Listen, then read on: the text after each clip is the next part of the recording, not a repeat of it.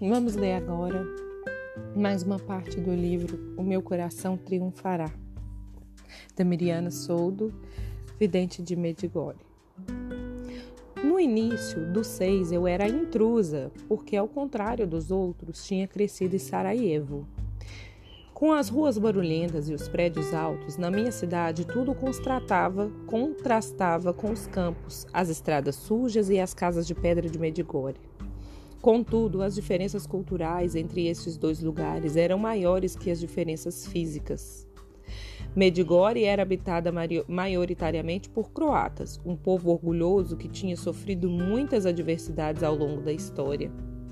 Os habitantes de Medigore, enfrentando conquistadores turcos ou opressores comunistas, permaneceram sempre fiéis à sua fé católica. Apesar disso, em 1981, tinham de ser discretos quanto às suas crenças por não atrair, para não atrair o olhar inquisitorial do governo. A população de Sarajevo, pelo contrário, era uma mistura de todas as pessoas que viviam no resto da Iugoslávia. Conhecida como a Jerusalém da Europa, as 400 mil pessoas que viviam em Sarajevo incluíam bósnios, muçulmanos, cerca de 45%, cristãos ortodoxos sérvios, 30%, nós católicos croatas, 8%, e inclusive algumas pequenas comunidades judias. No entanto, a ideologia dominante naquela altura era o comunismo ateu. A diversidade histórica de Sarajevo era mais que evidente na sua arquitetura. Parecia que se tinham juntado peças de diferentes puzzles para construir uma cidade. Na periferia, os telhados de telhas vermelhas das casas tradicionais bósnias resplandeciam ao lado dos cinzentos edifícios monolíticos de cimento construídos pelos comunistas. Por outro lado, pelo perto de Bascaja, a encantadora cidade velha de Sarajevo, coração da cidade, elaboradas mesquitas e cidadelas otomanas competiam com os extravagantes retos, restos do Império Austro-Húngaro. Muitos dos meus amigos de infância pertenciam a diferentes religiões e tinham diferentes origens. Na verdade, de todos os amigos que eu tinha em Sarajevo, apenas uns poucos eram católicos. Os muçulmanos e os ortodoxos prevaleciam, e o perfil da cidade estava dominado pelos minaretes das mesquitas e pelas torres das igrejas bizantinas. Eu tinha amigos de ambos os credos e as diferenças nunca foram para nós motivo de preocupação.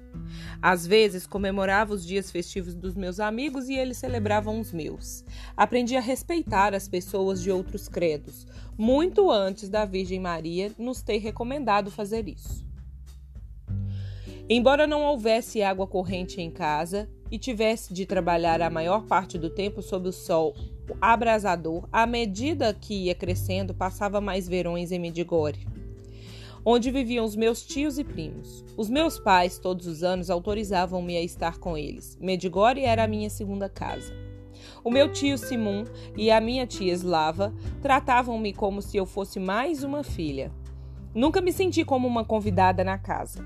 As suas duas filhas mais velhas, Milena e Vesna, eram para mim mais irmãs do que primas. Eu dormia no seu quarto e falávamos todas as noites até que o seu irmão mais pequeno, Vlado, nos mandasse calar, ou que as nossas risadas despertassem a sua irmã mais nova, Gelena. Rodeada por montanhas cobertas de arbustos, a paróquia de Mendigore era composta por cinco pequenos lugarejos, fundada em 15 de maio de 1892. A paróquia foi dedicada a Santiago, o santo padroeiro dos peregrinos, uma escolha que, 90 anos depois, se revelaria profética.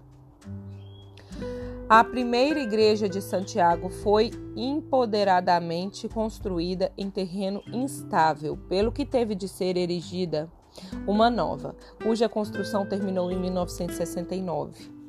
Inicialmente ninguém entendia por que é que os sacerdotes quiseram construir uma igreja tão grande, mas que, depois dos acontecimentos de 1981, frequentemente se torna demasiado pequena. Os meus tios viviam em Bajakovic, um lugar próximo do sopé da colina, chamada Pódromo. Como todas as pessoas de Medigore, eles sobreviviam graças ao cultivo do tabaco, de uvas e outras colheitas. Apesar das casas tradicionais, terem normalmente paredes de pedra e telhados cor de laranja, Simon e Slava viviam numa casa mais moderna, construída com tijolos e estuque. Nenhum dos meus conhecidos de Sarajevo, nem os meus pais, entendiam meu amor por Medigore. Em minha casa tinha todo o conforto da vida da cidade, que os meus pais, trabalhando arduamente, me proporcionavam. Comparativamente, a vida era muito mais difícil em Medigore. Todos tinham de cultivar os seus próprios alimentos. A água era racionada e o trabalho apenas proporcionava o suficiente para sobreviver. Era precisamente esta simplicidade que me atraía todos os verões.